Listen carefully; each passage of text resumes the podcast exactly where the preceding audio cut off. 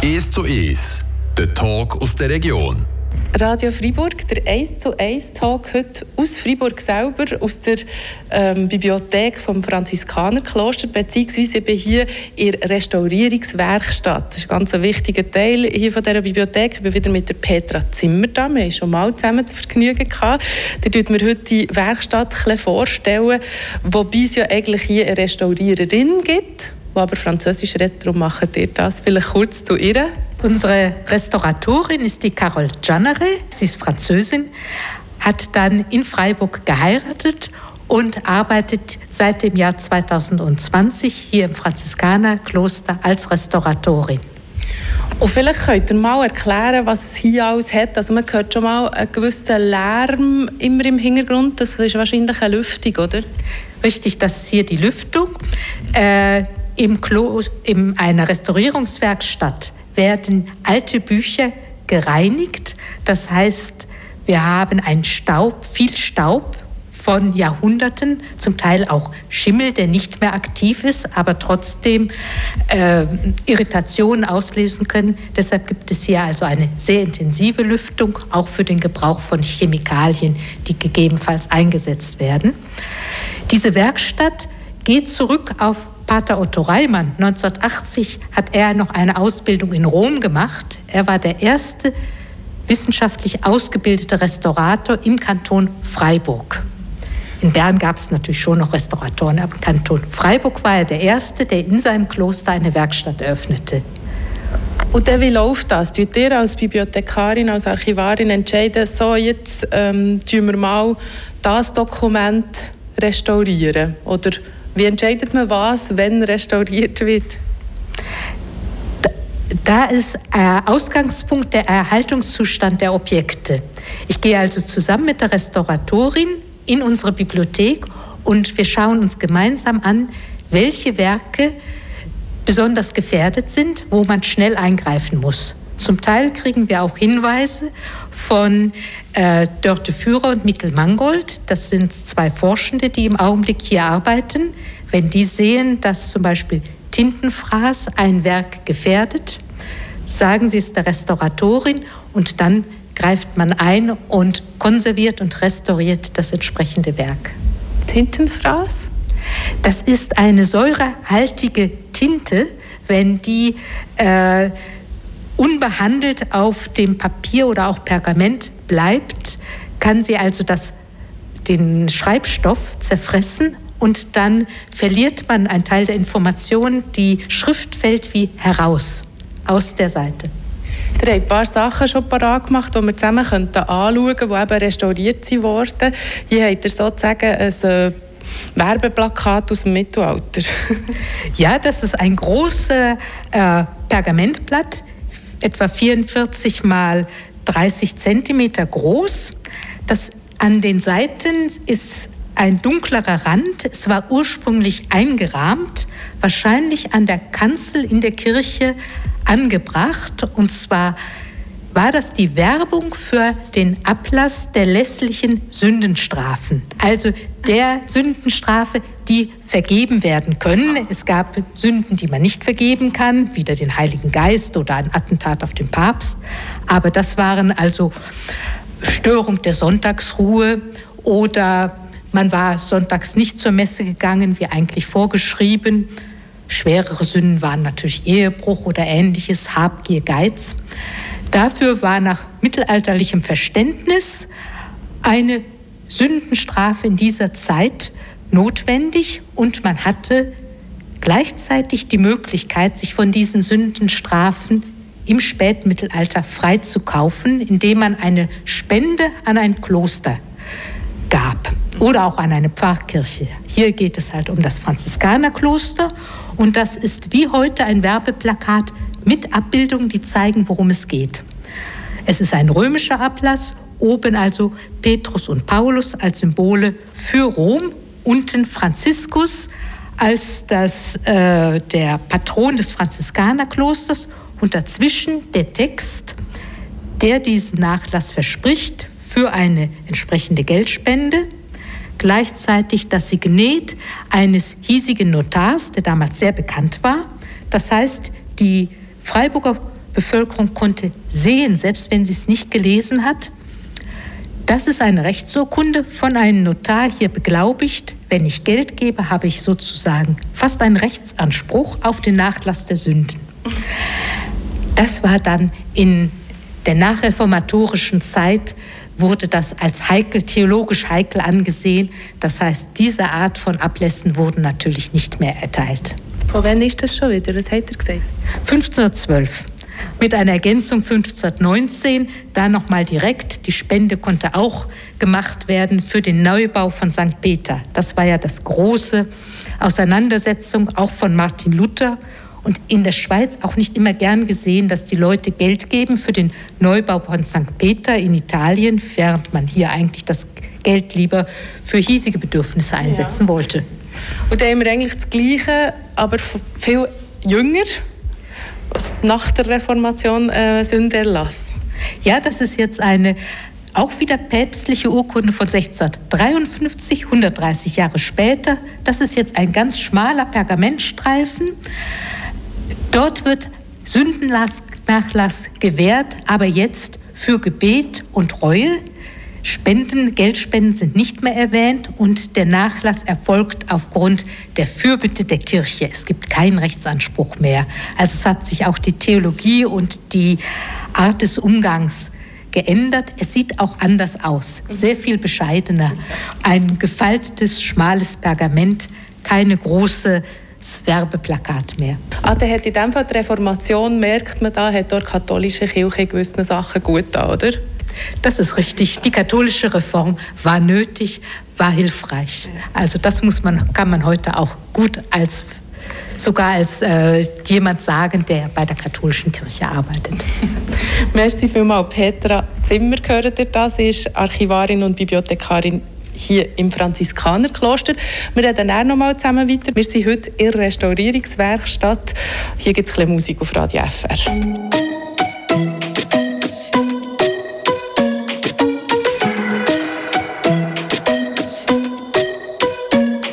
Hmm. Well, I really don't know if I made it. Maybe I'm exaggerating.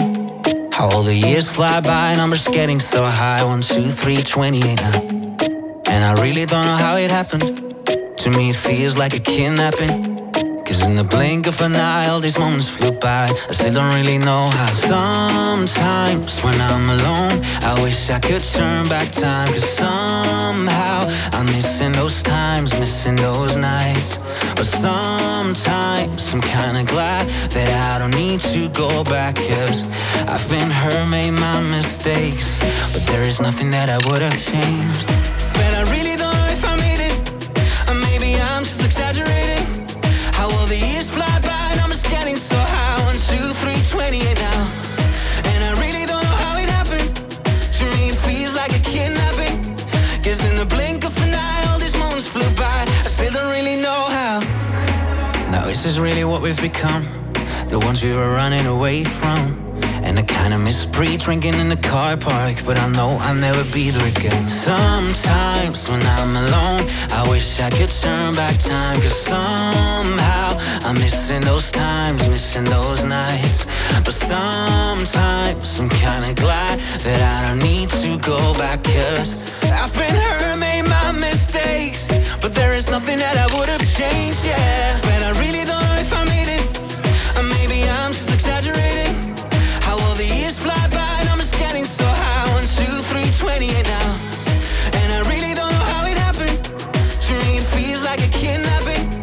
Guess in the blink of an eye, all these moments flew by. I still don't really know how. Sometimes I want to go back in time. Cause somehow I'm missing those days and nights. But I really do not wanna start anew. Fuck rear view mirrors, cause I love the view.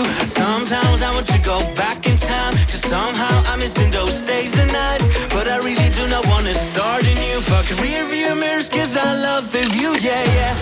But I really don't the years fly by and I'm just getting so high. One, two, three, twenty-eight now. And I really don't know how it happened. To me, it feels like a kidnapping. Guess in the blink of an eye, all these moments flew by. I still don't really know how. Radio Freiburg, der 1 zu 1 Talk, heute aus dem Franziskanerkloster. Mit der Petra Zimmer stehe ich hier in der Restaurierungswerkstatt. Petra Zimmer ist Bibliothekarin und Archivarin hier in der Bibliothek vom Franziskanerkloster. Das Interview ähm, zur Bibliothek allgemein könnt ihr nachhören auf Frapp und Radio Freiburg. Das haben wir vor einem Zeitchen zusammengeführt. Heute wollen wir uns eben die Restaurierungswerkstatt ein bisschen genauer anschauen. Wir stehen hier vor Büchern, vor alten Büchern.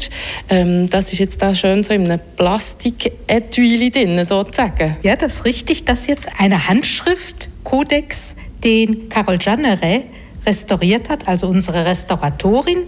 Das ist ein Buch etwa 22 mal 15 Zentimeter äh, im Umfang, 5 Zentimeter dick, also ungefähr wie ein Roman, den man heute auch äh, als gedrucktes Buch kaufen kann. Aber es ist eine Handschrift, eine Papierhandschrift.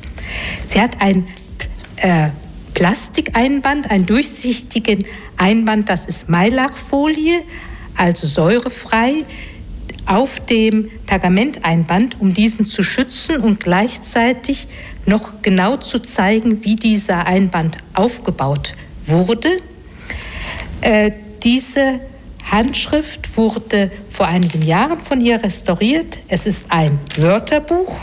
Es hat also die lateinischen Wörter und die deutschen Wörter stehen dort nebeneinander. Man musste damals, wenn man Latein lernte, natürlich auch die Vokabeln, die einzelnen Wörter lernen. Ein solches Buch ist ein wichtiges, historisch wertvolles Zeugnis für die Geistesgeschichte der Zeit. Es ist Anfang des 15. Jahrhunderts datiert. Das ist die große Zeit des Franziskanerklosters, auch der Ausstattung der Klosterkirche, wie der Bibliothek. Das hängt also ein bisschen zusammen und es war auch die große Zeit natürlich der Stadt Freiburg. Es ist ein, Lederband, oder? Das ist Leder ähm, und da hat so Sachen drauf gedruckt. Vielleicht könnt ihr zu dem noch etwas sagen? Ja, das ist ein Einband aus Leder auf Holzdeckeln und der Ledereinband wurde mit Stempeln, heißen Stempeln, äh, verziert und das ergibt dann Ornamente in einem ganz flachen Relief. Hier sind das Rosen und Palmetten. Es gibt auch solche mit kleinen äh, geschwungenen Schriftbändern. Das könnte Ave Maria heißen oder das, was halt der äh, Geschmack und der Religiosität der Zeit entsprach. Es ist eine sehr einfache Verzierung, weil in Franziskanerkloster hat man keine kostbaren Steine oder Elfenbein auf einem Bucheinband angebracht, sondern eher schlichte Lederverzierungen. Aber der Wert der Bücher hat es dann doch erfordert, wenn man so will, dass man etwas Verzierung, etwas Schönes daran anbrachte. Also eben, weil das Franziskanerkloster ist ein Bettelorden, drum, oder? Alles eher schlicht. So ist es. Das waren von ihrem Selbstverständnis, ist auch das Franziskanerkloster heute noch, bemüht sich um einen bescheidenen, angemessenen Lebensstil, aber vermeidet alle unnötigen Luxus, übertriebene Ausgaben. Man fühlt sich also da dem Ideal des heiligen Franziskus auch heute noch verpflichtet. Und jetzt haben wir ein Buch aus der gleichen Zeit, das auch hier entstanden ist, das aber eben noch nicht restauriert ist. Ja, dieses Buch steht also ohne eine schützende Hülle im Regal, bisher noch. Dort ist, wie bei den meisten mittelalterlichen Büchern, der Einband stark beschädigt. Da müssen also Teile ergänzt oder auch geschützt werden. Es sind die Verbindung zwischen den beiden Buchdeckeln ist gebrochen. Ein Teil der Seiten ist fehlt oder ist eingerissen. Das heißt, bei jeder Benutzung besteht die Gefahr, dass die Schäden größer werden. Deshalb greift dann die Restauratorin ein, schließt die Risse, äh, gänzt zum Teil den Einband oder schützt ihn durch einen äh, Schutzumschlag, sodass auch für die nächsten 50 bis 100 Jahre das, dieses Werk gut erhalten bleibt und weiter auch von Historikern, von Wissenschaftlern, aber im Grunde auch von neugierigen Laien angesehen werden kann. Hier im Franziskanerkloster ist man also sehr großzügig, dass man die Originale auch noch Benutzern vorlegt, die sagen, sie möchten sich es einfach einmal angucken. Also das wäre durchaus möglich, dass man hier hinkommt und sagt, man möchte einmal ein Buch aus dem 15. Jahrhundert sich ansehen. Also was sie macht, die Restauratorin, ist eben die, die Folie drüber und dann auf der Seite, was tut sie? Tut sie das wie putzen oder Zeug neu malen, was man nicht mehr lesen kann? Was macht sie konkret? Das allererste ist immer das Reinigen des Bandes. Das heißt, es wird jedes Seite abgebürstet und der Staub, der in der Buchmitte sich sammelt, wird herausgebürstet. Der Staub wird sogar aufbewahrt, weil man weiß, vielleicht ist das früher mal, später mal von Interesse. Dann wird der Einband restauriert, das heißt, die fehlenden Teile geschützt oder auch ergänzt. Innen im Buchblock, das Papier ist in der Regel in gutem Zustand, Risse werden aber mit Japanpapier geschlossen. Das ist ein besonders nachhaltiges, oft auch sehr durchsichtiges Papier, sodass man die Schrift auch noch weiterhin lesen kann. Diese Restaurierungsarbeiten müssen ausführlich dokumentiert werden. Das sind vier bis fünf Seiten. Ich habe dort ein Beispiel liegen.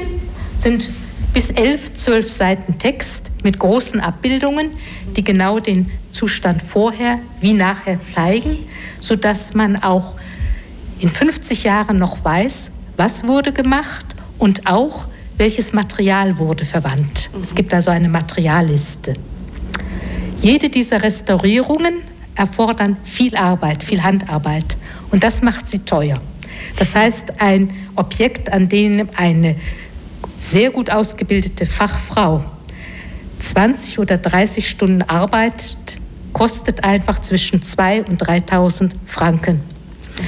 Und die Franziskaner haben ein Projekt aufgestellt, dass man so Buchpate werden kann, indem man die Restaurierung eines Bandes oder auch einen Teil einer Restaurierung finanziert, das heißt, das äh, Geld gibt für die Restaurierung als Dankeschön wird der Name derjenigen Stifter in der Buchschachtel. Ach, schon nicht ins Buch, jetzt habe ich schon gedacht. Nein, in der, in der Buchschachtel ja. aufgeführt. Wir dürfen heute nichts mehr in ein Buch schreiben. Aber, ja, ja. Im 17. und 18. Ja. Jahrhundert war man da unbefangener. Heute stehen die Namen derjenigen, die für die Restaurierung spenden, in der Schachtel, des in die das Buch gelegt wird. Mhm ist immer noch unmittelbar mit dem Buch verbunden, ja. aber nicht mehr ins Buch hineingeschrieben. Der versprechen aber keine Sünderlass, sind wir einverstanden? Nein, das können wir jetzt nicht besprechen. Allerdings wird eine Messe gelesen, jeden Monat für die Wohltäter des Franziskanerklosters. Also im weiteren Sinne sind sie da in die Gebetsgemeinschaft der Franziskaner auch noch einbezogen. Merci vielmals, Petra Zimmer, Bibliothekarin und Archivarin hier im Franziskanerkloster, heute aus der Restaurierungswerkstatt im 1 zu 1 Talk. Merci vielmals. Ja, ich danke auch an Mosa. Alles